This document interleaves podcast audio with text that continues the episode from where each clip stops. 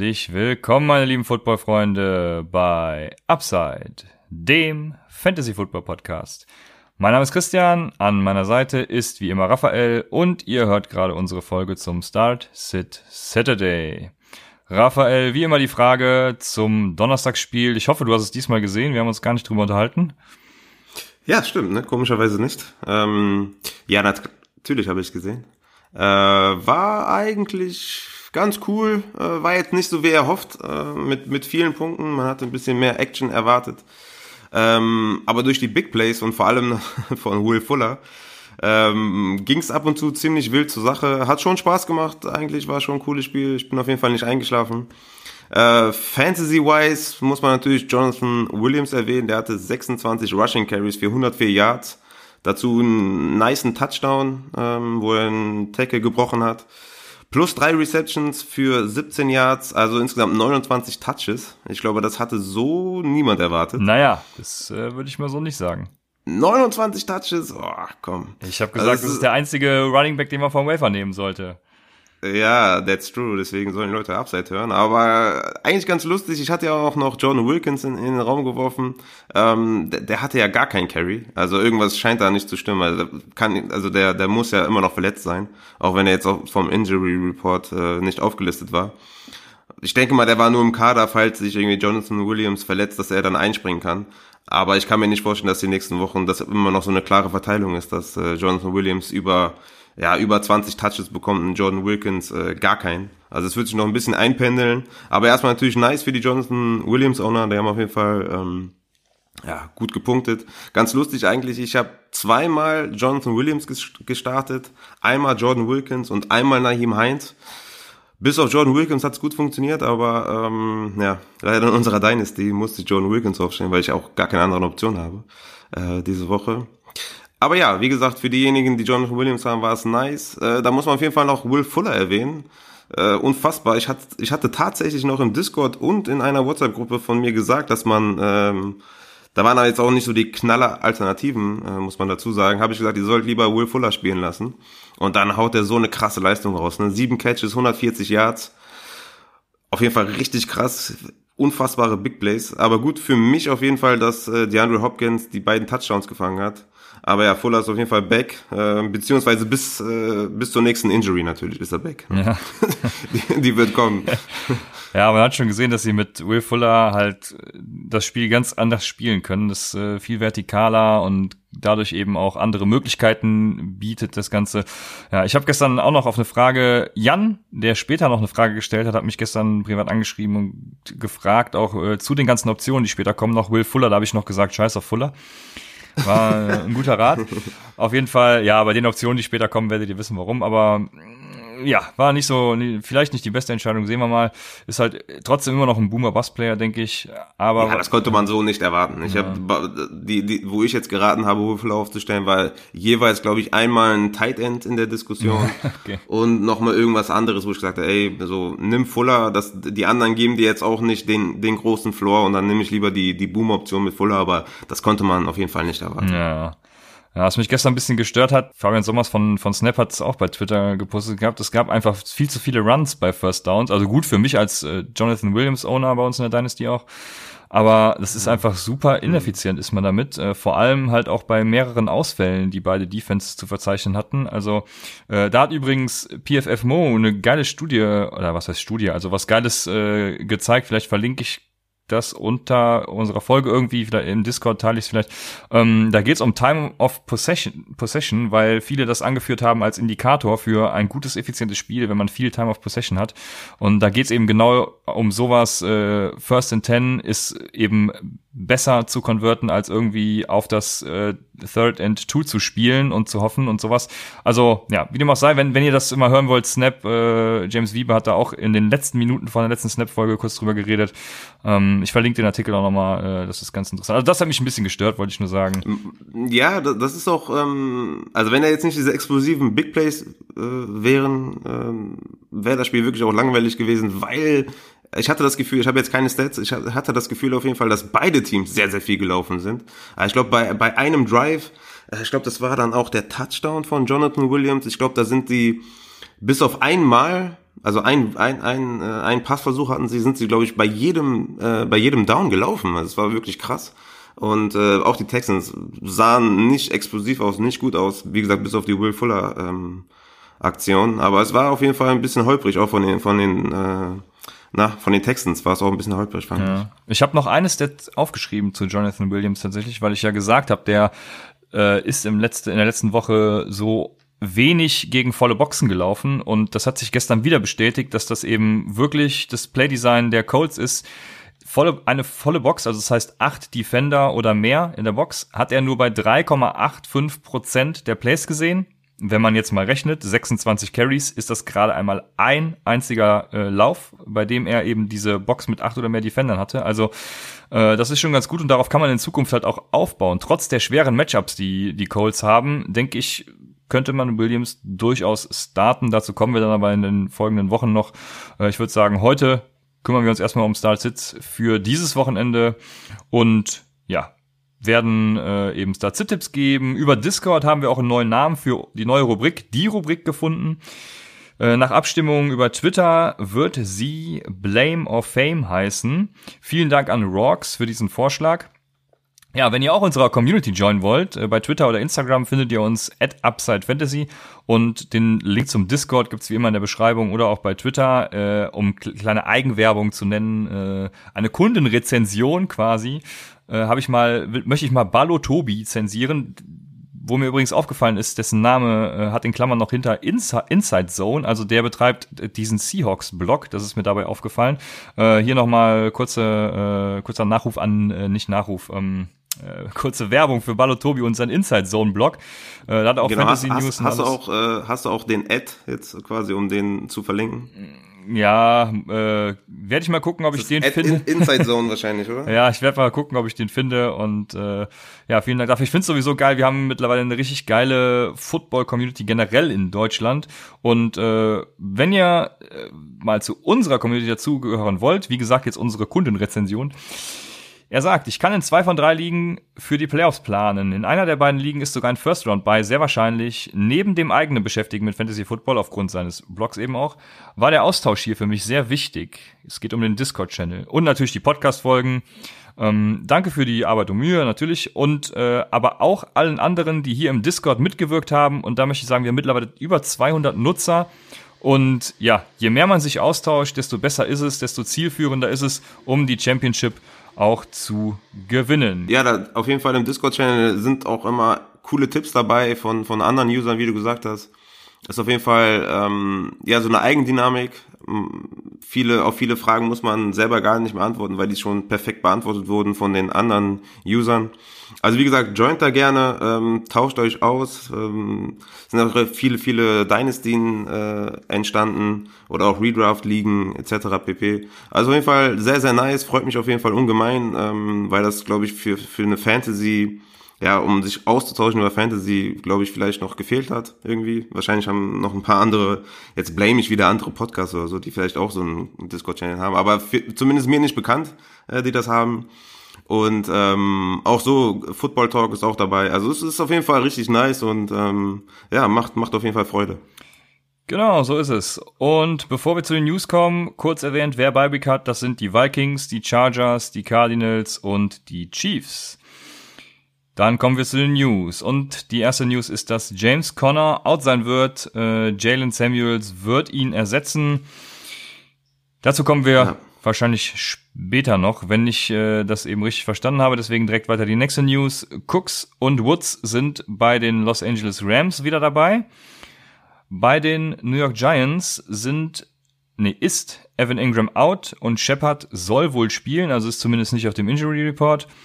Ja, was auch geil ist, Red Allison ist auch out bei den äh, Giants, also wir spielen ohne Tight End. Ja, schön. Äh, mal sehen, wer die, wer die Rolle dann einnimmt. Vielleicht kann Saquon Barkley das noch übernehmen. Ähm, spielt er überhaupt?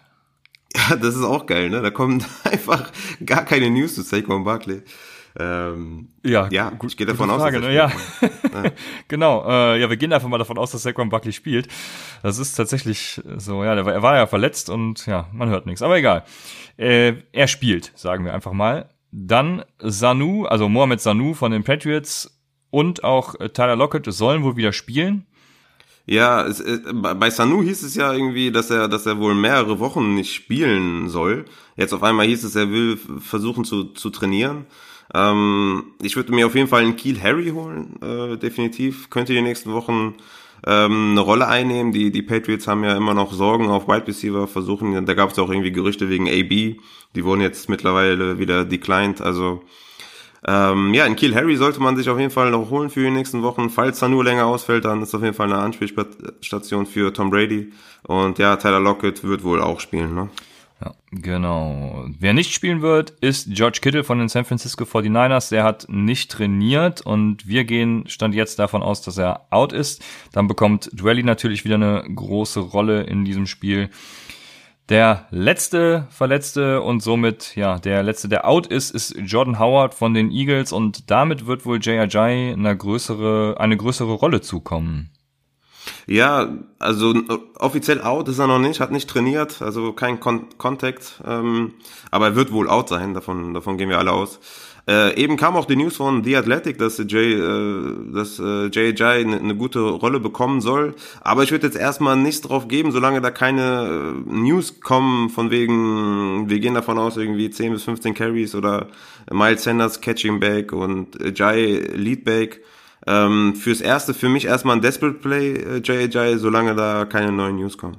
Eine News, die mir seit Wochen eigentlich äh, auf der Zunge brennt, die ich immer aufschreiben will, aber es dann immer wieder vergesse, ist, äh, was für einen Einfluss das neue Collective Bargain Agreement auf Fantasy hat, weil es soll ja der Schedule verlängert werden auf 17 Spiele und so. Aber ich denke, das wird mal eine ganz geile Off-Season-Folge, hm, was das für einen Einfluss auf den Fantasy-Football hat, weil bisher ist ja auch noch nichts beschlossen. Es gibt ja nur die Absicht, den Spielplan auf 17 Spiele zu erhöhen und die Playoff-Kandidaten auch zu erhöhen. Dies, das, äh, ja, könnt ihr euch auch mal einlesen. Werde ich auch im Discord vielleicht einen Link zu posten für die, die es noch nicht gesehen haben. Kommen wir zur nächsten Rubrik. Die Rubrik wurde umbenannt in Blame or Fame. Und die erste Wette, die jemand aufstellen möchte, ist von Jonas.de. Der sagt, die Chemie zwischen Haskins und McLaurin wird immer besser. Gegen die Lions wird McLaurin mindestens einen Touchdown und über 60 Yards fangen. Er kommt auf plus 15 Half-PPA-Punkte. Ja, da gehe ich auf jeden Fall mit. Äh, die Lions lassen so viel zu an Wide Receiver, bisher im Schnitt 24,5 Fantasy-Punkte. Und McLaurin hat schon mehrmals bewiesen, dass er ein krasser Wide Receiver ist und, und Haskins sah auch wieder besser aus letzte Woche. Und ja, gegen die Lions sehe ich da auf jeden Fall 15 HPPA-Punkte für McLaurin und einen Touchdown. Also da bin ich auf jeden Fall dabei, ähm, sehe McLaurin diese Woche auf jeden Fall als einen guten Wide Receiver-Start. Ja, ich bin da nicht bei. Ich, äh, also McLaurin wird der, gegen Darius Slay spielen, wahrscheinlich äh, geshadowed sogar.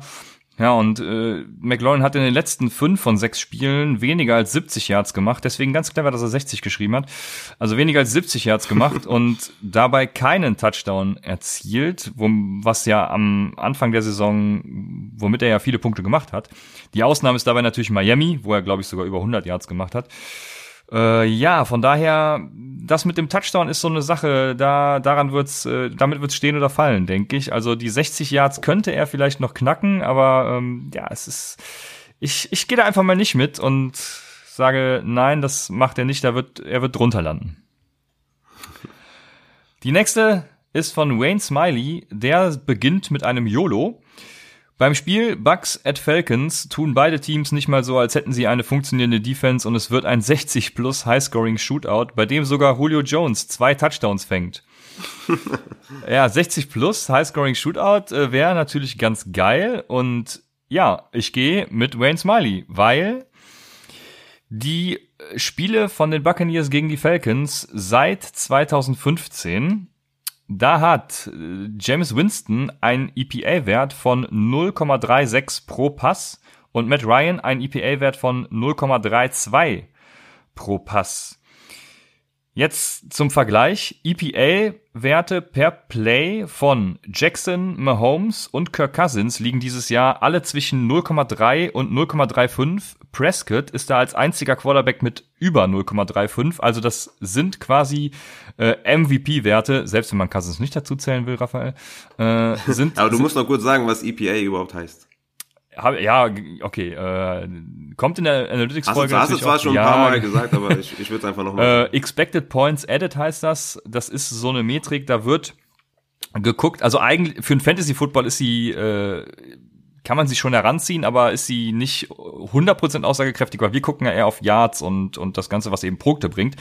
EPA berücksichtigt quasi, wenn du ein, ich weiß es nicht, in, im, in der letzten Sekunde ein First and 20 auf deiner eigenen 20-Yard-Linie hast und einen 5-Yard-Raumgewinn hast, dann zählen die fünf Yards genauso viel, wie wenn du kurz vor Schluss äh, fünf Yards vor der Endzone, Endzone bist und da eben deine fünf Yard Raumgewinn zum Touchdown erzielst.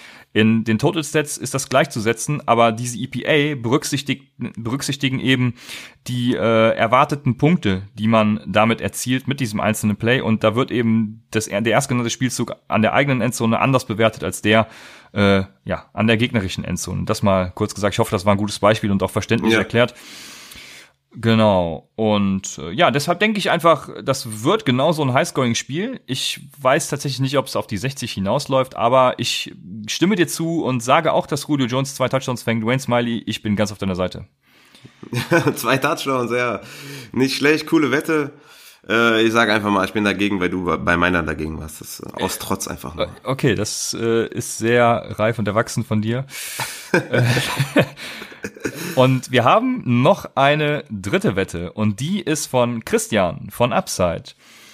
Und ich habe viel auf sozialen Medien gelesen die letzten Abende und immer wieder, ich habe auch schon mal mit jemandem über Jamison Crowder gesprochen und der nervt mich jetzt immer damit, dass Jamison Crowder ja überall als Wide Receiver, äh, Top 10 Wide Receiver für dieses Wochenende gehypt wird. Boah. Und ich sage, Jamison Crowder wird diese Woche kein Wide Receiver 2 werden, weniger als 70 Yards fangen und damit eben sehr Touchdown-abhängig sein. Und ich sage, er fängt keinen Touchdown. Crowder Boah. hatte in den letzten drei Spielen mehr als 70 Yards und war sogar Nummer eins Half-PPR-Receiver. Und deswegen haben alle Experten ihn, und natürlich auch, weil Lamarcus Joyner out ist, also der Slot-Cornerback des Gegners, also äh, den Oakland Raiders, äh, deswegen haben ihn alle als Start gegen eben diese schreckliche Oakland Defense. Fakt. Ja, gut. Ja, ja. Okay, sorry. Ja, ne, mach, mach du zuerst. Ja, gut, gut, dass äh, wir nicht wissen, wen wir so als Start und Sit haben. Gut, dass ich Jameson Crowder als Wide Receiver Start habe. Aber mach mal ruhig weiter. okay, dann kann ich das ja gleich nochmal äh, anführen. Fakt ist, Lamarcus Joyner ist out. Deswegen haben ihn wahrscheinlich auch viele so hoch. Aber bis dato war ja Oakland gefundenes Fressen für Slot-Wide Receiver. Mm, die Defense ist Nummer 23 in Pass DVOA, also auch wieder eine Next-Gen-Stat. Ähm, ja, und der Ersatzmann ist Nevin Lawson, so spricht man ihn aus. Nevin, glaube ich. Nevin Lawson. Der hat letzte Woche, also ist ein wirklich sehr geringes Sample Size, aber er hat in diesem einen Spiel drei Receptions aus vier Targets für sieben Yards erlaubt. Das war unter anderem gegen Boyd, deswegen sah Boyd auch letzte Woche so schlecht aus. Die Raiders sind Nummer 28 in DVOA gegen Wide Receiver 1 und Nummer 30 DVOA gegen Wide Receiver 2. Daher denke ich, werden Robbie Anderson und auch äh, Demarius Thomas mehr Arbeit sehen als Jamison Crowder, der im Slot eben gegen diesen letzte Woche sehr guten Nevin Lawson ran muss. Und ich glaube, Nevin Lawson wird seine Leistung so wiederholen, auch wenn er damals bei den Lions war, glaube ich, kein hervorragender Slot-Corner war. Aber ich denke, er macht das so und ich bleibe bei dieser Wette. Ja, okay, du sagst, also bei mir ist Jamison Crowder mein Wide Receiver 23, also genau an der Grenze zu, zum, äh, zum Wide Receiver 3 an der Stelle. Ähm, du sagst, er wird kein Wide Receiver 2. Ähm, ja, gut, ich habe ihn da genau an der Grenze. Ich sag aber, er wird ein Wide Receiver 2. Du sagst aber, er macht keinen Touchdown, ne? Ja, ich nehme noch auf, er macht keinen Touchdown, ja. Ja, doch. Also er, er ist mein Start, wie gesagt, er ist mein Wide Receiver 23. Ich, für mich ist auf jeden Fall ein, ein ja, ein Must-Play. Ähm, aber gut, dazu komme ich, komm ich später noch. Aber interessante Wette auf jeden Fall. Jetzt äh, wollte ich gerade noch mal gucken. Ich dachte, du redest ein bisschen länger, wie, wie viele Touchdowns Jamison Crowder in den letzten Spielen hatten. Nicht, dass ich mich hier ein bisschen zu, zu weit äh, aus dem Fenster lehne. Aber jetzt lässt Sleeper nicht. Das ist auch übrigens auch ein Problem, was ich bei Sleeper sehe. Äh, es ist irgendwie Jamison Crowder hatte oft sehr langsam. die letzten drei Spiele jeweils ein Touchdown. Ja, okay, dann sehe ich natürlich schlecht aus. Ich bleib trotzdem bei meiner Wette und gehe über zu den Start- und Sit-Tipps. sehr gut. Nochmal die Bye Week erwähnt.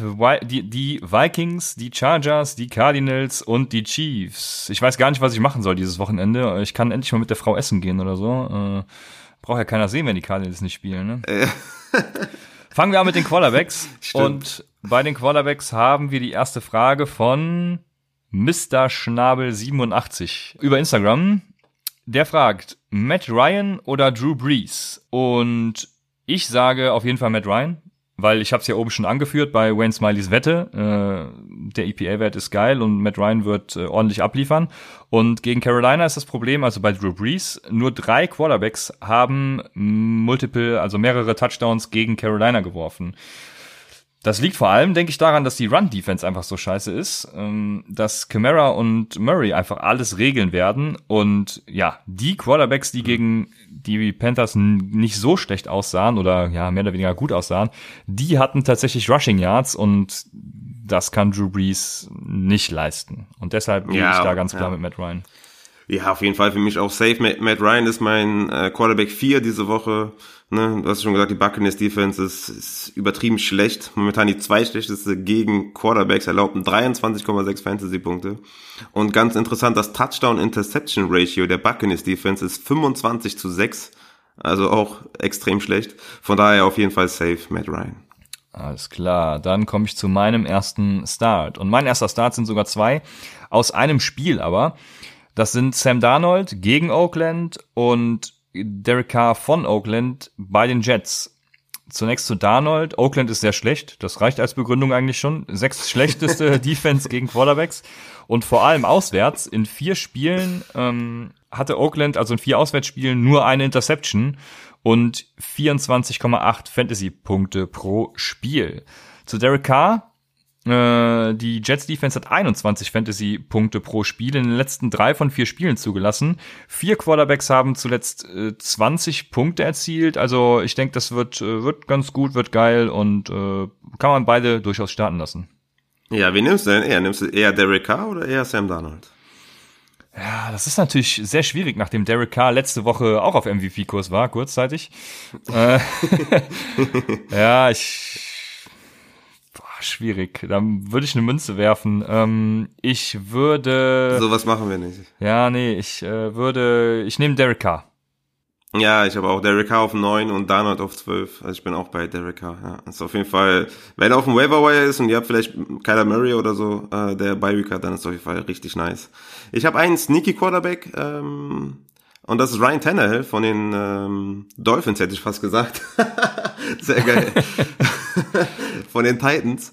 Ist mein Quarterback 18 diese Woche, also eher Richtung Desperate. Wie gesagt, ich würde auch ähm, lieber die oben genannten oder die eben genannten K und Darnold nehmen. Aber Ryan Tannehill spielt diese Woche gegen die Jaguars, die bisher 17,8 Fantasy-Punkte an Quarterbacks abgeben. Ja, und die Titans hatten Bye Week äh, in Woche 11, hatten also genug Zeit, sich vorzubereiten auf die Jaguars Defense und äh, ja, daher ist Tannehill auf jeden Fall eine gute Streaming-Option. Aber wie gesagt, ich würde Darnold und K auf jeden Fall über Tannehill starten. Aber wenn ihr sehr desperate seid, ist Ryan Tannehill auf jeden Fall eine gute Option auch. Ja, ich hatte auch erst überlegt, Tannehill zu nehmen, äh, von daher stimme ich dir dann allen zu. Ich habe natürlich auch wieder einen Sneaky Pick und das ist Jeff Driscoll von den Lions. Dazu, warum ist er sneaky? Äh, da komme ich ganz zum Schluss eigentlich drauf. Das ist meine letzte Notiz. Die erste Notiz ist, dass man Stafford und Driscoll mal vergleichen sollte. Und mit Stafford hatten die Lions, oder Stafford selber hatte ein A-Dot. Das ist ein Average Depth of Target. Also, ähm, ja, wie tief wirft ein Quarterback? Der A-Dot war 10,7 Yards und der A-Dot bei Driscoll ist nur 8,2 Yards. Das heißt, Driscoll wirft weniger tiefe Bälle, was eben dann auch ja, Wide Receivern von den Lions äh, nicht zugute, das Gegenteil von zugute kommt. Und was EPA angeht, das ist eigentlich das Interessante. Hatte ich ja eben schon erläutert, was das ist, Expected Points Added. Stafford hatte da Werte im Pass von 0,257, im Run von minus 0,221 und Jeff Driscoll hat das genau umgekehrt. Der hat im Pass 0,0372 und im Run 0,774. Wie ich schon sagte, für Fantasy sind EPA theoretisch irrelevant und äh, wir nehmen ja eher Total Stats, aber wenn die, Col ach, die Colts, sage ich schon, die äh, Lions einen guten Analytics-Staff haben und diese Statistik sich angucken und darauf aufbauend dann Quarterback-Runs designen, womit Driscoll ja super effizient und super erfolgreich ist, dann könnte Driscoll ein super sneaky sleeper Quarterback Start werden. Also ich hoffe auf den Coaching Staff der Lions und sage Driscoll ist ein hervorragender Quarterback zum Stream diese Woche. Ja, tatsächlich habe ich auch Driscoll über Tannehill diese Woche. Also ähm, wen hast du da? Wen hast du eher als sneaky Guy? Ja, wenn die Coaches Analytics mögen, dann Driscoll, ansonsten Tannehill. Aber ich, ich gehe das Risiko mit Driscoll gerne ein, weil ich glaube, das läuft so. Ja, interessant. Mal gucken. Ich habe ja Driscoll in, in unserer Dynasty, äh, wo ich ja extrem desperate bin und äh, ein, ein junger Mann namens äh, Christian äh, äh, nicht gerade verhandlungsfähig ist, wenn ich das mal so sagen darf. Ich habe gesagt, ähm, ein First Rounder für Russell Wilson. Der steht ja, immer noch weißt, das Angebot. Du weißt, ich mache immer eine Wissenschaft draus. Ja. Ich, ich muss immer was rausholen, aber du lässt ja nicht mit dir reden, von daher möchte ich darüber nicht reden. Ja, und Dion Kane, den gebe ich dir auch gerne noch drauf, aber. Ja, ja ach so, das Angebot, ähm, das, das hast du dir, also Dion Kane und Wilson, ne? Ja, das. Ich weiß halt nicht, mein First Rounder, ey.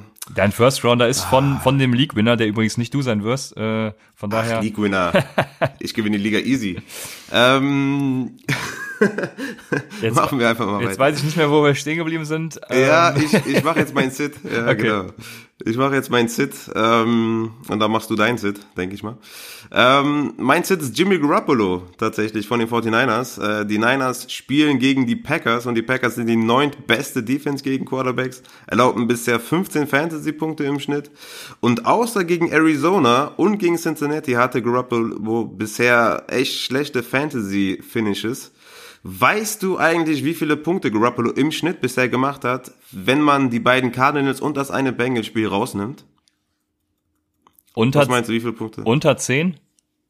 Ja, 9,5 Fantasy-Punkte bisher. Geil. Im Schnitt.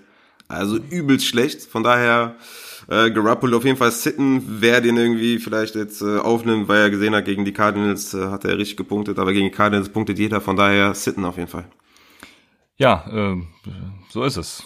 Ähm, ich habe mir jetzt wieder was aufgeschrieben. Also ihr, ich brauche mal bitte Feedback, ob es äh, zu viel wird, wenn ich irgendwie von DVOA oder EPA rede, ob man da im Podcast noch folgen kann, weil ich äh, rede da gerne drüber, weil ich die Stats kenne. Aber wenn wenn ihr mir zuhört, ich brauche mal Feedback im Discord oder auf Twitter oder auf Instagram, ob das äh, gut ist, äh, wie ich es mache oder oder nicht. Weil ich habe mir hier nämlich aufgeschrieben. San Francisco ist die zweitbeste Defense äh, nach DVOA mit minus 25,1 Punkten. Deshalb steht San Francisco auch da, wo San Francisco steht. Denn in der Offense haben sie einen DVOA-Wert von 0,4 und das ist im Vergleich zu anderen Teams, die gut sind, super ineffizient und das trotz der gut designten Run, trotz des gut designten Run-Games, was San Francisco ja hat. Also Garoppolo ist einfach unfassbar schlecht. Ich sag auch mal einfach Bold Prediction, die ähm, 49ers werden maximal ein Spiel gewinnen in der restlichen Saison. Ja, die haben auch einen echt harten Schedule. Das Deswegen. ist unter anderem auch ein Grund, warum New Orleans, glaube ich, in irgendwelchen Predictions vor ihnen gerankt ist. Ähm, ja, ich, ja, ist schwierig mit den Seahawks. Die sind ja beide echt gut in der Division. Also weiter mit den Running Backs. Und da haben wir wieder eine Frage von Mr. Schnabel 87. Und der fragt, Jalen Samuels oder Aaron Jones? Ist auf jeden Fall natürlich jetzt nach der neuesten News eine heftige Frage. Ähm, Jalen Samuels wird starten gegen die Bengals. Äh, die viertschlechteste Defense gegen Running Backs im Übrigen. 23 Fantasy-Punkte erlaubten sie bisher im Schnitt. Das ist auf jeden Fall sehr, sehr viel. Aber Samuels wird sicherlich fünf bis zehn Touches an Trey Edmonds abgeben. Ähm, also in, in PPR-Formaten ist Jalen Samuels auf jeden Fall äh, in Wide Receiver, in, in Running Back 2 äh, ich weiß jetzt nicht, was hier die, was hier die Scoring-Variante ist. Wenn es jetzt Standard ist, dann, dann ist es für mich safe Aaron Jones. In PPR wird es auf jeden Fall sehr, sehr eng. Ähm, die ganze Steelers Offense natürlich sehr limitiert. Ne? Also ich weiß nicht mal, ob die, ob die das Spiel gewinnen gegen die, ähm, gegen die Bengals, ehrlich gesagt. Aber auch wenn Aaron Jones das, das, äh, ne, ernsthaft jetzt. Weißt du? Heute geben wir es allen richtig. ja, ich bin mir echt nicht sicher, ob die das gewinnen. Ähm, aber zurück zur Frage, auch wenn Aaron Jones das deutlich äh, schwierigere Matchup hat mit den Niners, gehe ich mit gehe ich mit Aaron Jones in dem Fall. In, in vier der letzten fünf Spiele erlaubten die, Liner, erlaubten die Niners auch mindestens 80, 80 Rushing Yards. Und mit Aaron Jones nehme ich das, das klare Upside für Jones, weil, wie gesagt, auch Trey Edmonds auf jeden Fall eine, eine Rolle hat. Ähm, in den Spielen, wo Connor out war, hatte Edmonds in Woche 9 12 Rushing Carries, in Woche 10 äh, vier Rushing Carries mit zwei Receptions, also sechs T Touches. Und in Woche elf, als Connor dann kurz out war, hatte er auch sechs Touches. Also es wird nicht das alleinige Backfield von, von Samuels, aber in PPR ist auf jeden Fall ein Mustard. Ähm, ich gehe so ungefähr von 17 bis 20 Touches trotzdem aus und äh, nehme aber trotzdem Aaron Jones. Ja, ich habe gerade überlegt, ob ich lieber Aaron Jones oder Jamal Williams gegen die San Francisco 49ers habe. Bin noch zu keinem Ergebnis gekommen, aber ich würde hier, du hast alles schon gesagt, Jalen Sam, ähm, Aaron Jones, Jalen Samuels vorziehen. Jalen Samuels sah halt auch einfach nicht gut aus. Der hatte 2,6 Yards per Carry. Das einzige Gute, wie du auch schon angeführt hast, alle Passcatcher sind irgendwie bei den äh, Steelers angeschlagen oder teilweise dann auch ja, äh, ja fraglich. Und ja. ich denke, neben Edmonds wird er eben da auch viel Arbeit im, im Pass, äh, Passing-Game sehen. Ja, ich denke, in, in PPR nehme ich Samuels, aber in Halfpoint und in Standard genau. nehme ich Aaron Jones. Dem stimme ich voll und ganz zu und mache weiter mit meinem ersten Start. Der, ja, ich weiß nicht, ob er so offensichtlich ist, aber den, den vernachlässigen nämlich viele in den sozialen Medien und das ist Latavius Murray. Ich finde, Latavius Murray hat ein bisschen Liebe verdient weil er spielt gegen die Carolina Panthers und die geben die sechstmeisten Punkte an Running Backs ab. Und dazu, was vor allem wichtig ist, die meisten Touchdowns. 15 Rushing Touchdowns und drei Receiving Touchdowns, was insgesamt 18 macht. Das ist schon viel. Und Murray hatte im gesamten Saisonverlauf fünf Touchdowns, Camara hingegen nur zwei. Die nächste Sache, die Panthers geben vor allem Punkte an Rushing Running Backs ab äh, und sind eigentlich gar nicht so schlecht gegen den Pass. Das, da geben sie die viertwenigsten Punkte ab. Also vor allem denke ich, dass Murray dahingehend dann auch einen Vorteil gegenüber Camara hat. Also jetzt nicht im Ganzen gesehen, aber äh, eben da er der Rushing Running Back ist. Im letzten Spiel hatte Camara dann auch 13 äh, Touches und Murray 10 ähm, Carries, Entschuldigung, nicht Touches Carries. Und äh, ja, das ist gar nicht mehr so ein großer, so ein großer, äh, so ein großes Auseinandergrad. Also 13 zu 10 ist relativ even. Von daher glaube ich, dass Murray muss man einfach starten. Gegen die Panthers wird er eskalieren. Jo, ja, ist auf jeden Fall ein Sneaky Start. Ich habe auch einen Sneaky Start und zwar Bo Scarborough von den Lions. Ähm, ist quasi diese Woche der perfekte Flex-Spieler gegen die Redskins, die bisher 21,4 Fantasy-Punkte an Running Backs erlaubten. Und ja, Bo Scarborough wird das Backfield anführen, denke ich jetzt endlich mal bei den Lions. es wird vielleicht kein absolutes Mess mehr. Und für mich ist Bo Scarborough ein High-End Running Back 3, also ein guter Flex-Guy. Ich habe aber Leute wie äh, James White, Miles Sanders, Kareem Hunt, Jalen Samuels, Singletary, Montgomery und so weiter. Natürlich alle vor Bo Scarborough. Aber ähm, ist ein guter Start meiner Meinung nach. Ist mein Running Back 26 diese Woche. Ja, ich habe die genannten auch alle vor ihm, habe am Dienstag ja schon gesagt, dass ich nicht so überzeugt von ihm bin und äh, es liegt einfach an dem Lions Backfield, weil ich da nicht weiß, wer die ganze Arbeit sehen wird. Wenn er die 26 Touches wie gestern Jonathan Williams kriegt, dann natürlich. Aber das, ja, das weiß das ich eben nicht, nicht. Das ist nicht das System von den Lions, aber ja. ich denke mal so, so 15 bis 20 sind, glaube ich, safe. Ja. Ich mache einfach weiter mit meinem Sit und ich habe mir aufgeschrieben, Hill ist klar. Ähm, Brian Hill von den Brian Hill ist klar, ja. Brian Hill von den Falcons äh, ist klar, falls einem das nicht klar ist, jetzt ist klar. Äh, als zweiten Sit habe ich Sony Michel von den New England Patriots und dazu sei gesagt, unter den 30 Running Backs, die mindestens 100 Carries hatten, ist er Vorletzter mit 3,3 Yards per Carry. Ein Fun Fact, weißt du, wer letzter ist? Ähm, boah, schwer. Ähm, ich äh, nehme Ronald Jones. ja, ich, ich, ich glaube, ich glaub, der hatte keine 100 Carries. Aber ich weiß es ah, nicht. Okay. Aber auf jeden Fall, okay. letzter ist von den Workhorse Running Backs Livion Bell. Nur der, Nein, nur der jetzt? ist noch schlechter als Sonny Kann Michel. nicht sein. Ja. Und ich habe mir auch ein bisschen Film angeguckt. Also Burkhead sieht im Gegensatz zu Michelle einfach, ja, es ist so ungefähr der, der DJ Canyon Drake Vergleich im, im abgemilderter Form. Also, wo Burkhead nochmal reingeht und nochmal alles will, ist Sony Michelle irgendwie so ein bisschen behäbig, würde ich sagen. Ich weiß nicht, wie ich es beschreiben soll. Also ja, Burkhead sieht auch besser aus. Das Gute bei Michel ist, Michel sieht die Arbeit an der Goal-Line. Er hatte jetzt sechs Touchdowns in der Saison. Ja, gut, die letzten drei Spiele hingegen null. Mal sehen, ob sich das ändert. Aber sein Snapshare ist auch einfach mir zu gering, als dass er sonst irgendwas außerhalb der Touchdowns reißt. Also er ist sehr risky, wirklich äh, eine Touchdown-abhängige Option und ich würde Michel diese Woche deshalb nicht aufstellen. Würdest du Brian Hill oder Michel starten? Boah, da würde ich auf jeden Fall Michel starten, weil die Tampa Bay Defense ist ja noch fürchterlicher. Ja, ja ich würde auch Michel nehmen. Ähm, ja, kommen wir zu meinem Sit. Der, deswegen bin ich auch gerade auf Ronald Jones gekommen, aber äh, wenn er noch keine 100 Touches hatte, dann äh, ja. Äh, Running Back der Buccaneers. Ja? ja, mach weiter. Ich guck gerade nach. Wir sind doch digital hier. Ja, guck mal nach. Äh, gegen die ja wieder erstarkten Falcons muss man sagen, ähm, ist das für mich auf jeden Fall ein Sit. Äh, denn Week 10, nach der berühmten Bye-Week der Falcons, als sie die vielen Coaching-Veränderungen vorgenommen haben, hat Alvin Kamara vier Rushing Attempts für 24 Yards erzielt und Woche 11 hat Christian McCaffrey 14 Rushing Attempts für 70 Yards erzielt, beide ohne Touchdown, also ähm, Camara und McCaffrey ohne Touchdown am Boden gegen die Falcons.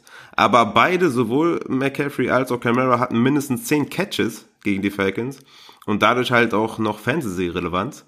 Aber am Boden äh, ging halt nicht viel gegen diese Falcons und daher ist Ronald Jones auf jeden Fall für mich ein Sit. Und ähm, ja, ich würde ihn auf jeden Fall nicht starten. Ich guck mal kurz, wo ich ihn habe. Ronald Jones ist mein Running Back 27. Ja, bin ich fein mit. Äh, Ronald Jones hat übrigens 107 Attempts mit 3,95 Yards per Carry, also doch etwas besser als Sony Michel.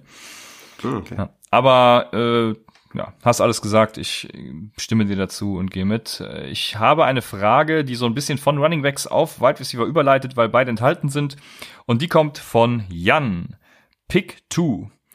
Golden Tate, Curtis Samuel, Miles Sanders und Tyler Boyd. Boah. Boah, ist echt schwer. Ich habe, glaube ich, die genannten Wide Receiver alle in der Wide Receiver 30 Region. Ähm, boah, ich würde Miles Sanders nehmen, ähm, auf jeden Fall. Und dann, ich würde trotz Allen würde ich Curtis Samuel nehmen, noch dazu.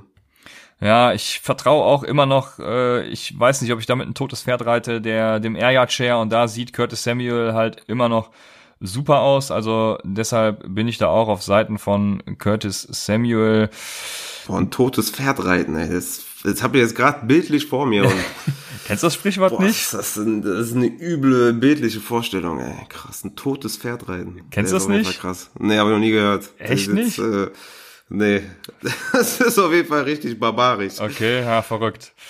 Ja, also ich bin. Sagt man das hier bei uns eigentlich in der Region? Sagt man, glaube ich, ist generell ein überregionales deutsches Sprichwort, glaube ich, ja. Boah, der ist, der ist brutal. ja, aber äh, wen hatten wir jetzt? Jetzt bin ich wieder raus. Curtis Samuel und Miles Sanders, richtig? Ja, das wäre meine Wahl. Ja. Genau, da bin ich dann auch bei dir würde die beiden nehmen. Tyler, Weil ja, Tyler Boyd war noch der andere. Genau. Und, äh, Mit Andy Dalton hätte ich natürlich Tyler Boyd genommen, aber äh, nee, das ist mir zu risky. Und Golden Tate war der letzte. Wenn Sterling Shepard out wäre, dann hätte ich auch zu Golden Tate tendiert. Ich weiß nicht, ob Evan Engram da genug ist, um da out zu sein. Mhm. Äh, ja, ich würde auch, bei den White Receivers würde ich auch Samuel nehmen. Boyd ist für mich ein Sit, zu denen komme ich auch gleich noch. Golden Tate, ja, wie gesagt, mit, mit, mit Shepard noch abwarten. Ja, ich würde auch Curtis Samuel mal Sanders nehmen. Ja. Damit zu den Wide Receivers und da ist wieder Mr. Schnabel, der hat mir, äh, Mr. Schnabel 87 hat eine drei, dreistufige Frage gestellt und diesmal sind es die Wide Receiver. Und da fragt er jetzt Golladay oder Devonta Adams. Hm, ja, safe Devonta Adams. Ne? Also die letzten beiden Spiele hatte er zehn äh, beziehungsweise elf Targets und klar, auf jeden Fall Adams. Ja, ich hatte ja das, den A-Dot von Driscoll eben schon angesprochen. Also Golladay ist der, der darunter leiden wird und von daher bin ich da auch safe bei Devonta Adams. Ja, ich meine, Golladay hatte irgendwie letzte Woche fünf und davor die Woche neun Targets. Ne? Also ja, und kann ja, man nicht trauen. Genau, so ist es. Äh, kommen wir zur nächsten Frage. Und die kommt von äh, Daniel José. Der fragt und sagt, Gallup Benchen gegen die Patriots, Lockett, Renfro und Debo Samuel wären die Alternativen. Ja, ist natürlich safe Lockett. Ähm, wobei Gallup auch sneaky ist, wenn Cooper, Cooper spielt und Cooper dann Gilmore bekommt, aber ist auf jeden Fall Lockett. Ja, du hast es wieder hervorragend zusammengefasst. Genauso ist es. Äh, Gallup sehen viele schlecht diese Woche, habe ich auch gelesen. Aber genau aus dem Grund sehe ich, ich, ich, ich traue mich auch nicht, ihn auf die Bank zu setzen. Weil wenn Cooper äh, Gilmore sieht, dann müssen sie einfach zu Gallup werfen und das Ganze ist eigentlich gar nicht so schlecht für Gallup. Ja, ich, ich glaube auch, Gallup ist sneaky. Ähm, wenn, wenn Cooper spielt, ist Gallup sneaky und man kann ihn auf jeden Fall in die Flex äh, stellen. Ja, aber wenn Lockett spielt, natürlich safe. Lockett. Ja, klar. Ja, und Debo Samuel, das ist wieder das Garoppolo-Thema. Der wäre auch gut, wenn Garoppolo nicht wäre, sondern ein, oder wenn Garoppolo so spielen würde wie gegen die Cardinals, dann wäre er auch gut, ja. Aber wir haben geklärt, Lockett. So. Mein Wide Receiver ist Allen Robinson und das trotz Trubisky habe ich mir mit einem Ausrufezeichen hingeschrieben.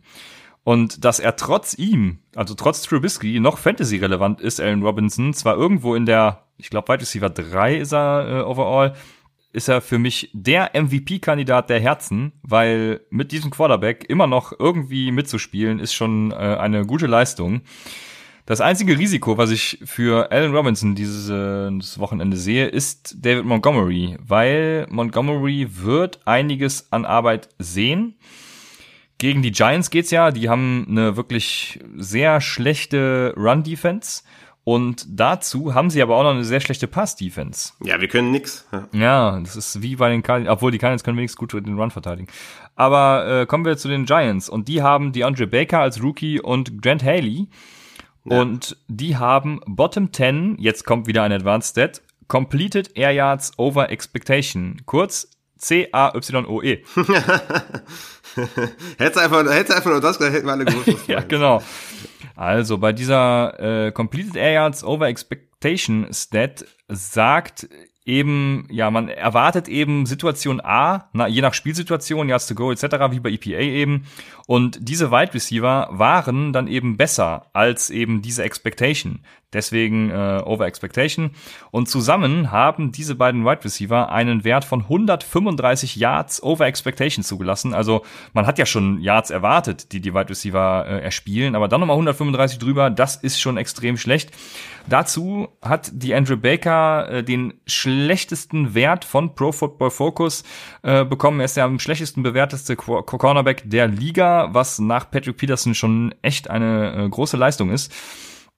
Ähm, Allen, äh, Allen Robinson hatte außer einmal gegen Philadelphia zudem immer mindestens sechs Targets und jetzt kommt eigentlich das ja, Totschlagargument für Allen Robinson.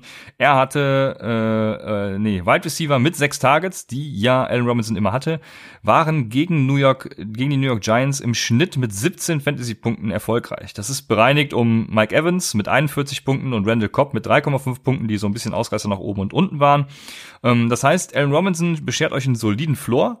Und bei, ich würde sagen, durchschnittlicher Quarterback-Leistung, die Trubisky als Overall Second Pick, glaube ich, war ja durchaus mal leisten könnte, äh, bietet euch zudem auch noch ein High Ceiling, großes Upside. Also Allen Robinson, da gehe ich all in. Ja, bei, bei der Secondary oder bei den Cornerbacks der, der, der Giants.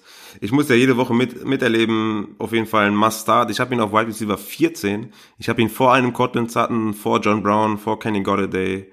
Also Alan Robinson, auf jeden Fall ein sehr, sehr geiler Start, wenn ihr ihn habt. Auf jeden Fall. Also habe ich, jetzt, hab ich jetzt viel geredet, um eigentlich das Offensichtliche zu erläutern. Ja. Richtig, genau. sehr gut. Ähm, mein Start ist Jameson Crowder, Wide Receiver der Jets. Die spielen ja gegen die Oakland Raiders und da hast du ja eben schon sehr, sehr viel gesagt.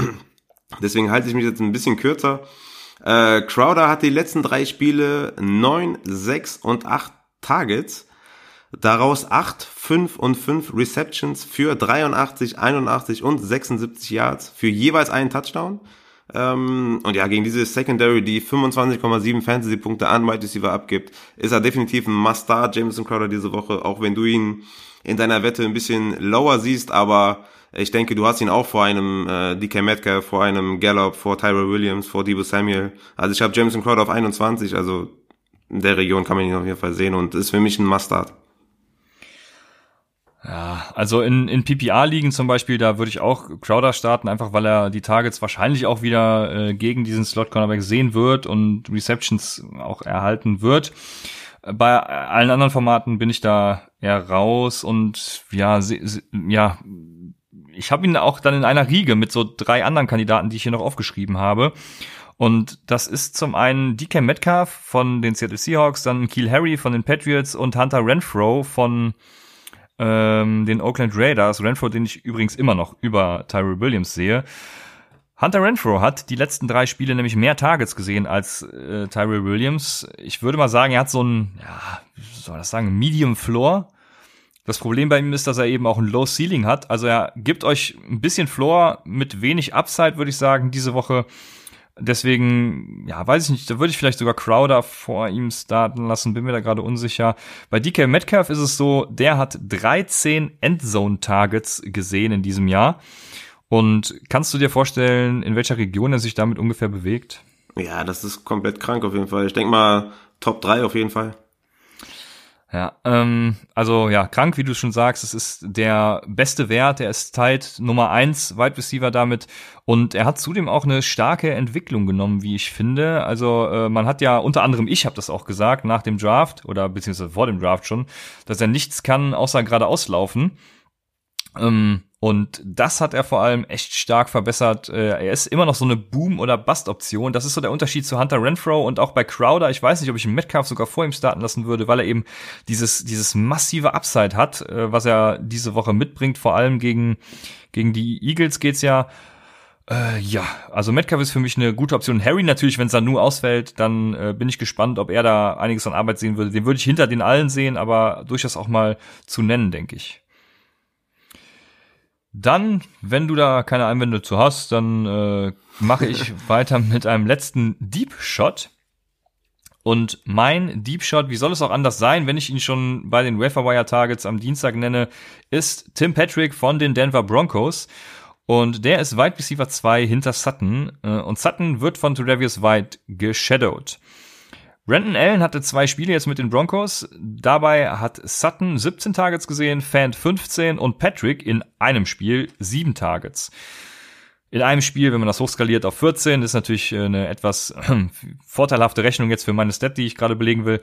Ähm, wäre er bei 14 und sonst sieht halt kein anderer Targets über zwei Spiele hinweg mal zwei, drei von einem Receiver. Aber die drei sind so die, die interessieren. Sutton ist schon mal raus, wird von Travis White geshadowed. Noah Fant ist auch raus, weil die Bills haben keinem Tight End mehr als 48 Yards erlaubt und darunter waren Tight Ends wie Zach Ertz und Evan Ingram. Ja, was ich eigentlich sagen will, sie haben ein sehr schwieriges Matchup, das ist klar, aber genau das könnte eben auch gut für Patrick sein. Denn wenn sie White vermeiden wollen, dann müssen sie zwangsweise über Patrick gehen, weil Fant auch äh, nicht gut aussehen wird, nicht gut aussehen könnte. Und ein weiteres Problem, was ich eben dann noch sehe, das muss man erwähnt haben, ist, dass die Offense einfach schlecht ist. Die hat, ich hab's leider jetzt nicht aufgeschrieben, aber ich meine 18,5 Punkte pro Spiel gerade mal gemacht. Also kein guter Wert, nicht so wie zum Beispiel vergleichsweise New Orleans, bei denen man immer weiß, da läuft die Offense, da werden Punkte äh, gebracht, Touchdowns werden da erzielt und alles. Also das schränkt die Upside von Tim Patrick noch ein bisschen ein. Deswegen ist er schon ein ganz klarer Deep Shot. Jo, ähm Tim Patrick, okay. Ich achte auf ihn auf jeden Fall. Ähm, mein Sit ist Tyler Boyd, äh, Wide Receiver der Bengals. Diese Woche mein Wide Receiver 32, so niedrig hatte ich ihn noch nie. Äh, Im letzten Spiel gegen die Steelers ähm, hatte er sechs Tages, drei Receptions für 33 Yards. Also es geht gegen die Steelers im Übrigen. Und letzte Woche gegen die Raiders hatte er drei Targets und eine Reception für null Yards. Ähm, ja, er ist für mich zwar der beste Wide Receiver der Bengals, aber sieht keine Opportunity und ist gegen diese Steelers Defense auf jeden Fall ein Sit. Und ähm, ja, ich würde ich würd viele, viele Spiele, äh, viele Wide Receiver über ihn starten, wie zum Beispiel Debo Samuel, Terry McLaurin, äh, auch Michael Gallup, DK Metcalf, äh, sind alle für mich vor Tyler Boyd. Das äh, sehe ich genauso, da gehe ich mit. Ich habe keinen wirklichen Sit diese Woche. Ich habe wieder so, ja, below expectation, also unterhalb der Erwartungen. Und das sind Murray Cooper und John Brown. Vor allem letztgenannter John Brown wird wahrscheinlich jetzt gehypt nach, seinem, nach seiner letzten Woche wo er einiges an Punkten gebracht hat, aber er wird diese Woche Chris Harris sehen. Und Chris Harris hat dafür gesorgt, dass Allen Robinson, Devonta Adams, T.Y. Hilton, OBJ, also durchaus sehr prominente Namen, unter 100 Yards gegen ihn blieben. Allein Stefan Dix konnte in Woche 11 gegen ihn punkten. Das reicht auch, glaube ich, schon für John Brown als Argument. Und Cooper hatten wir ja eben schon angesprochen. Klar, Cooper wird äh, Stefan Gilmore sehen und ist zudem halt auch noch am Knie verletzt. Ähm, also da weiß man auch nicht, wie das einen Einfluss hat, wenn er tatsächlich dann noch spielen sollte. Ich denke, da sollte man seine Erwartungen schon ganz klar reduzieren. Aber du würdest ihn spielen, wenn er fit ist, ja? Ja, das Amari ist Cooper. Tatsächlich eine sehr schwierige Entscheidung, weil ich, ich tue mich einfach schwer damit, einen Cooper irgendwie auf die Bank zu setzen, wenn ich ihn habe und dafür weiß ja, nicht, einen, einen aus der Reihe Metcalf, äh, Renfro oder so äh, oder auch Debo Samuel aufzustellen, da, boah, ich weiß nicht, da würde ich mich ja, wir gehen ja immer halt von einer, Wir gehen ja immer von der Zwölferliga auf, äh, aus, Halfpoint PPR und da ähm, wird es schwer sein, da eine bessere Option als Mary Cooper zu haben, beziehungsweise wen sollst du dann starten, ne? wie du sagst, also kannst kein Debo Samuel äh, für einen Mary Cooper starten, auch wenn er ein bisschen angeschlagen ist und Stefan Gilmer bekommt, musst du eigentlich. Äh, also ich habe ihn, äh, ich habe ja Mary Cooper und ich lasse ihn starten auf jeden Fall. Ist aber mein Wide Receiver 19 äh, in meinem Ranking, aber ja, wie gesagt, du musst ihn trotzdem aufstellen. Ja, ich denke auch, du musst ihn, musst ihn starten lassen. Kommen wir damit auch zu den Tight Ends und ich denke, wir haben einen, der wieder klar ist, das ist äh, Ryan Griffin von den New York Jets. Ja. Dazu brauche ich, denke ich, auch gar nicht viel sagen. Wenn Kittel ausfällt, dann natürlich noch Dwelly, weil er einfach diese Kittelrolle dann einnehmen wird. Er wird viele Targets sehen. Und ja, mehr. Ich habe gleich noch eine Frage, wenn du deinen Start gemacht hast. Deswegen übergebe ja. ich an dich. Ja, ich glaube, Griffin ist so unser Upside-Start, denke ich mal. Also wer irgendwas über Griffin hören will, der muss sich mal die letzten drei, vier Folgen anhören. Da wird er jedes Mal genannt. Ähm, ja, mein, mein Start ist, ich habe zwei tatsächlich, ist zum einen Jack, Jacob Hollister, Titan des Seahawks. Äh, spielt gegen die Eagles, ähm, die gegen Titans bisher nur 5,8 Fantasy-Punkte zugelassen haben, was ziemlich gut ist. Aber Hollister hatte Week 9 6 Targets, 4 Receptions, 37 Yards für zwei Touchdowns und Week 10 hatte er 10 Targets, 8 Receptions, 62 Yards und ein Touchdown. Und ja, da gehe ich ganz klar mit der Opportunity. Ähm, Russell Wilson sucht seine Tight Ends. In dem Fall ist es jetzt Jacob Hollister. Und für mich Jacob Hollister auf jeden Fall ein Start. Der andere absolute Must-Start diese Woche ist aber Dallas Goddard von den Eagles. Mit Elton Jeffrey wahrscheinlich out und sonst keinem wirklichen ja, Wide Receiver, der irgendwie eine, der irgendwie gut ist oder eine Rolle hat. Ne? Nelson Aguilar ist ja wahrscheinlich so der schlechteste Wide Receiver, den ich jetzt so auf Anhieb kenne. Ähm, Oh scheiße, jetzt wieder die Eagles-Fans vergraulen, ne? Egal. Äh, und äh, vor allem aber auch ist Dallas Goddard eine absolute Red Zone und Ten Zone Maschine, was Targets angeht. Und ja, die Seahawks äh, geben die sechs meisten Fantasy-Punkte an Tight Ends ab und Goddard ist diese Woche mein Tight End 5. Von daher auf jeden Fall alle Dallas Goddard starten. Auf jeden Fall, da gehe ich mit. Ich habe eine Frage, die ich mal gerne in den Raum schmeißen würde, und das ist, ob Cameron Braid mittlerweile ein Tight End Starter geworden ist. Nope. Das war ein Outlier, diese, diese zehn Catches am Wochenende war absoluter Outlier. Er hat diese Saison nie mehr als drei Catches. Von daher ist er auf jeden Fall für mich kein Starter. Ja, äh, Cameron Braid also kein Starter für alle die. Das ist äh, der John Brown Effekt vielleicht. Ja, John, nee, das darf ich nicht erzählen, weil ja. John Brown war die ganze Saison über schon gut. Ja, das John äh, Brown wollen wir jetzt schon, nicht. Ne? Ja. ja, ja, ja, alles klar. Machen wir einfach weiter mit der Fra einer nächsten Frage von Abgrätscher. Kittel oder Cook? Also von New Orleans dieses Wochenende. Kittel ist ja daubvoll und spielt erst Sonntagnacht. Oder ist Cook auf jeden Fall, selbst wenn Kittel spielt, vorzuziehen? Naja, wenn Kittel spielt, dann natürlich Kittel. Ansonsten klar Cook. Ähm, ich denke aber nicht, dass Kittel spielt. Von daher bin ich da bei Cook, äh, wenn die Frage jetzt so eins zu eins ist. Aber ich würde Griffin, Hollister und auch Gödert über Cook spielen dieses Wochenende. Von daher, vielleicht sind die drei oder einer von den drei noch auf dem, auf dem Waiver Wire. Die würde ich dann aber äh, über äh, Cook starten. Ja, ich habe ich hab Cook auch so, also gar nicht, also die sind für mich auch Back-to-Back. -back. Cook sehe ich nicht so schlecht. Nö, nicht so schlecht, aber wir haben ja auch schon darüber geredet, dass, die, dass man mit Titans durchaus arbeiten kann. Ja, ja, aber genau. in, in dem Fall hätte ich die, also die, die genannten auf jeden Fall vor äh, Cook, aber Cook ist jetzt auch keine fürchterliche Option. Also. Ja. Und Kittel wird ausfallen, denke ich. Von daher auf jeden Fall. Cook, ansonsten auf jeden Fall Kittel, da bin ich auch bei dir. Das hätten wir abgehakt. Kommen wir zu den Defenses, weil da haben wir nämlich noch zwei Fragen. Die erste kommt von Daniel Rosé und der fragt, weiterhin auf die Patriots setzen oder die Ravens gegen Goff und die wackelige O-Line? Ähm, da würde ich tatsächlich doch die Ravens über den Patriots spielen. Du sagst schon Goff, wackelige O-Line, Sacks, Interception. Wirst du da wo wahrscheinlich eher haben als bei einem MVP-Kandidaten wie äh, Dak Prescott. Und ja, deswegen nimm die Ravens. Nimm die Ravens. Ähm, die haben auch Week, Week 14, 15 und 16 spielen die gegen die Bills, Jets und Browns. Also von daher auch ein richtig geiles Playoff-Schedule. Aber die Patriots haben auch ein nices Playoff-Schedule mit den, okay, mit Kansas City ein bisschen schwierig. Aber dann haben sie Bengals und Buffalo Week 15 und 16. Von daher Stage auf jeden Fall beide ähm, und gehe diese Woche, ja, gehe mit den Ravens. Haben irgendwie, wenn man das so sagen kann, mehr Upside, ähm, wenn man das bei der Defense sagen kann. Ich würde die Ravens nehmen. Ja. ja, hätte ich auch genommen. Äh, die Patriots gegen, gegen Dallas möchte ich nicht um, unbedingt haben. Ich glaube ja auch, dass äh, die Cowboys das Spiel gewinnen. Ja, das ist gar nicht so abwegig, denke ich. ich. Das Problem dabei ist natürlich immer Jason Garrett. Das, ob, ja, ich, nee, ich sag besser gar nichts dazu, sonst vergraule ich auch noch die Dallas Cowboys Fans. Ja, aber ich glaube, kein Dallas Cowboy Fan ist, ist äh, Garrett Fan. Von daher ja? raus. Okay, ja, dann, dann ist gut, ja. Ich glaube, er ist er hat einfach ein Problem und äh, er ist viel zu konservativ in manchen Situationen. Ähm, ja, aber das ist jetzt egal für Fantasy, egal für die Defenses.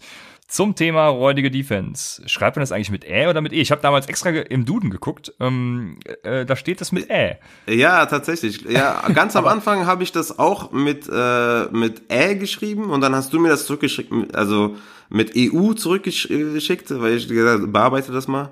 Ähm, und jetzt hat in, in den neuen, die ich geschrieben habe, hast du das jetzt mit Ä geschrieben. Also ich ich schreibe das demnächst einfach mit diesem Schwedischen, dieses, wo das A mit dem E direkt zusammen ist, so weißt du? Das, da, darauf wir, können wir uns einigen, oder? Wir haben ja bei uns äh, in, in der Dynasty einen Lehrer äh, und den habe ich gefragt und der sagte, mit Ä wird's geschrieben. Ja, okay.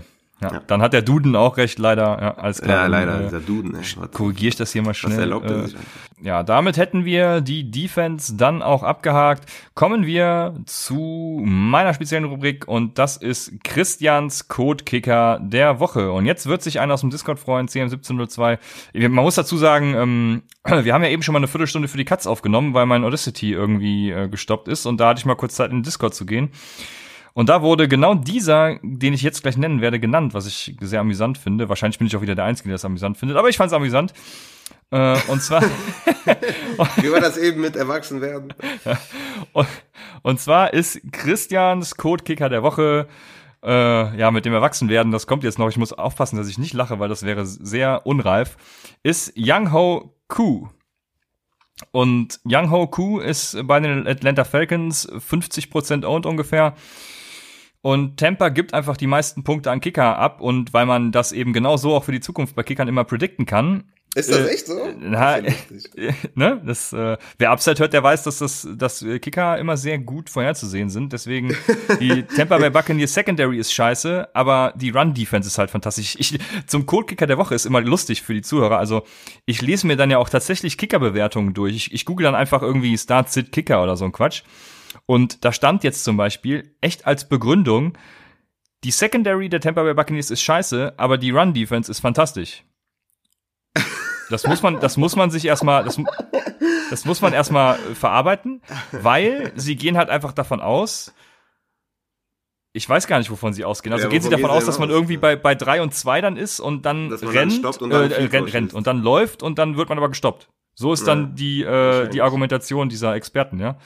Hm. Äh, jetzt ist wieder die äh, Studie, in Anführungsstrichen, von PFFMO äh, da, die sagt, bei First and Ten sollte man eben aufs First Down gehen.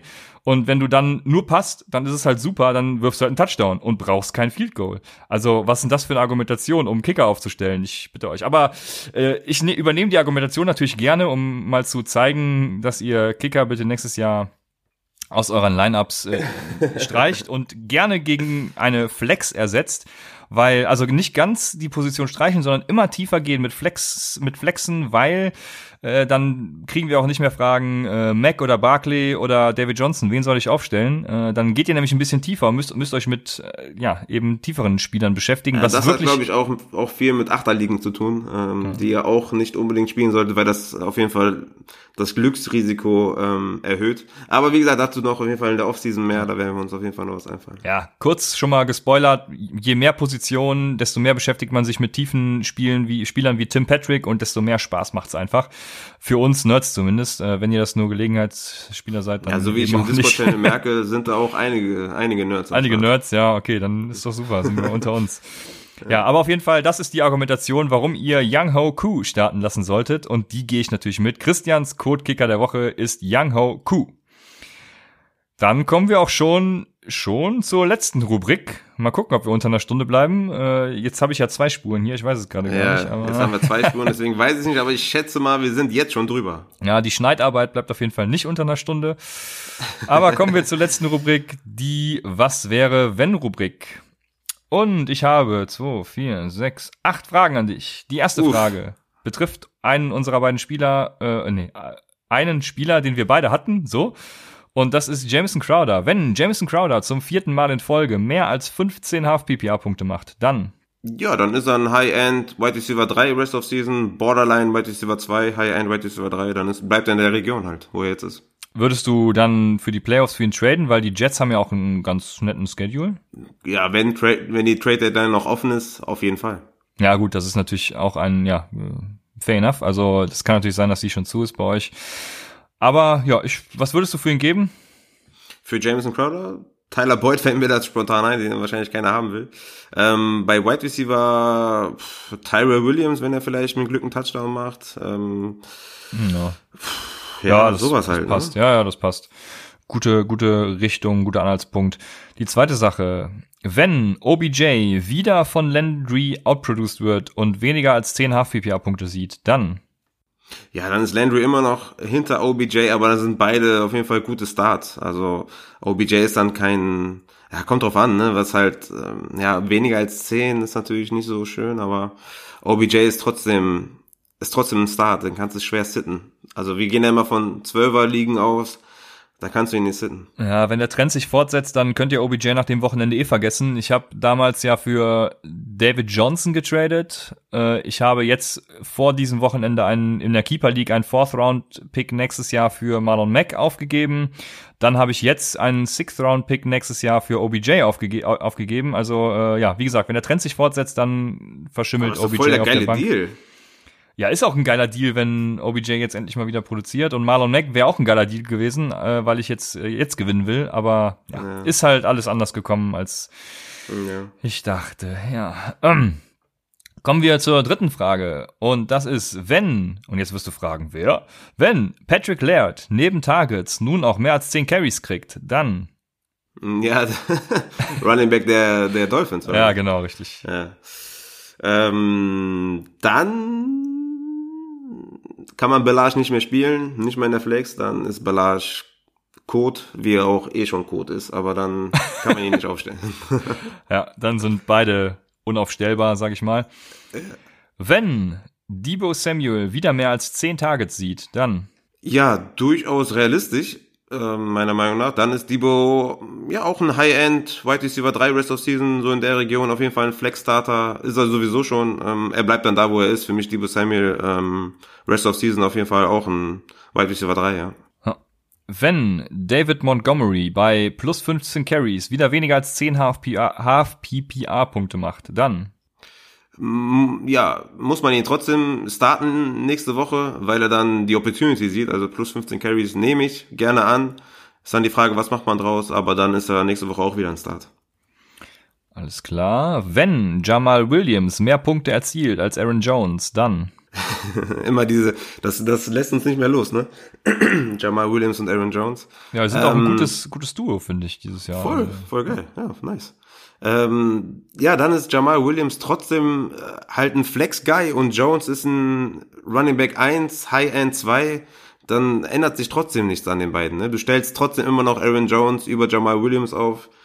Ähm, ja, das bleibt einfach so, wie es ist. Alles klar. Wenn Cooper Cup wieder mal weniger als 8 Half-PPA-Punkte macht, dann. Ah, das musste ja kommen jetzt, ne? Ja, ich habe übrigens nirgendwo es geschafft, Cooper Cup zu ertraden.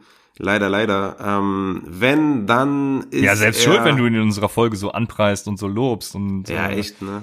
Mann, ähm, ja, dann, dann ist er, ist er immer noch ein Wide Receiver 1 für mich. Sorry. Okay. Und jetzt kommt meine Lieblingsfrage des heutigen Tages. Ich habe mal keine von dem Donnerstagsspiel genommen. Wenn Tim Patrick mehr als 10 Half-PPA-Punkte macht, dann. Dann, ähm, ja, bist du, du bist eh schon der King, aber dann bist du, dann bist du in Stein gemeißelt. Ja. Oh, sehr schön. Das freut mich ungemein. Weißt du, wie, wie hoch ist die Chance, dass, dass er 10 HPBA-Punkte macht? Ja, ich habe ihn ja als Deep Shot genannt. Also 10 ist schon die Range, die er knacken muss. Also ich seh, würde so mit 10 bis, bis 12, 14 wäre ich mehr als zufrieden bei Tim Patrick. Das wäre okay. auch so die Range, mit dem ich auf jeden Fall mitgehen würde, wofür ich ihn ja, aufstelle. 10, 10 würde ich sofort nehmen. Ist doch super. Ja, eben. Ja, nice. Ich hoffe mal, ähm, es klappt. Gegen wen? Auf Anhieb, sorry, gegen wen spielen sie? Ähm, Denver spielt gegen, äh, gegen die Bills, ne? Mm, ja, nee, gehe ich nicht mit. Schafft er nicht. Alles klar. Ja, äh, Tim Patrick, wenn, also wenn der einschlägt, dann ist hier, dann wird, werden hier die Alarmglocken geleuchtet am Dienstagmorgen. oder während der Spiele, ne? Äh, oder, oder, oder während der Spiele, ja, genau so ist es. Ja, ähm, wir hatten ja wieder ein paar Fragen. Wenn ihr uns Fragen senden wollt, wie immer der Hinweis, Twitter, Instagram, at UpsideFantasy oder natürlich dem Discord-Channel, die den Grund, warum man den Discord-Channel joinen sollte, habt ihr ja am Anfang schon erfahren. Dort könnt ihr natürlich wie immer bis Spielbeginn Fragen stellen, die dann Raphael im größten Fall der Fälle beantwortet. Ja, daher viel Spaß dann einfach bei den Footballspielen am Sonntag. Wer College guckt, viel Spaß auch heute, wenn ihr das hört. Und uns bleibt nichts anderes zu sagen als bis Dienstag bei Upside, dem Fantasy Football Podcast.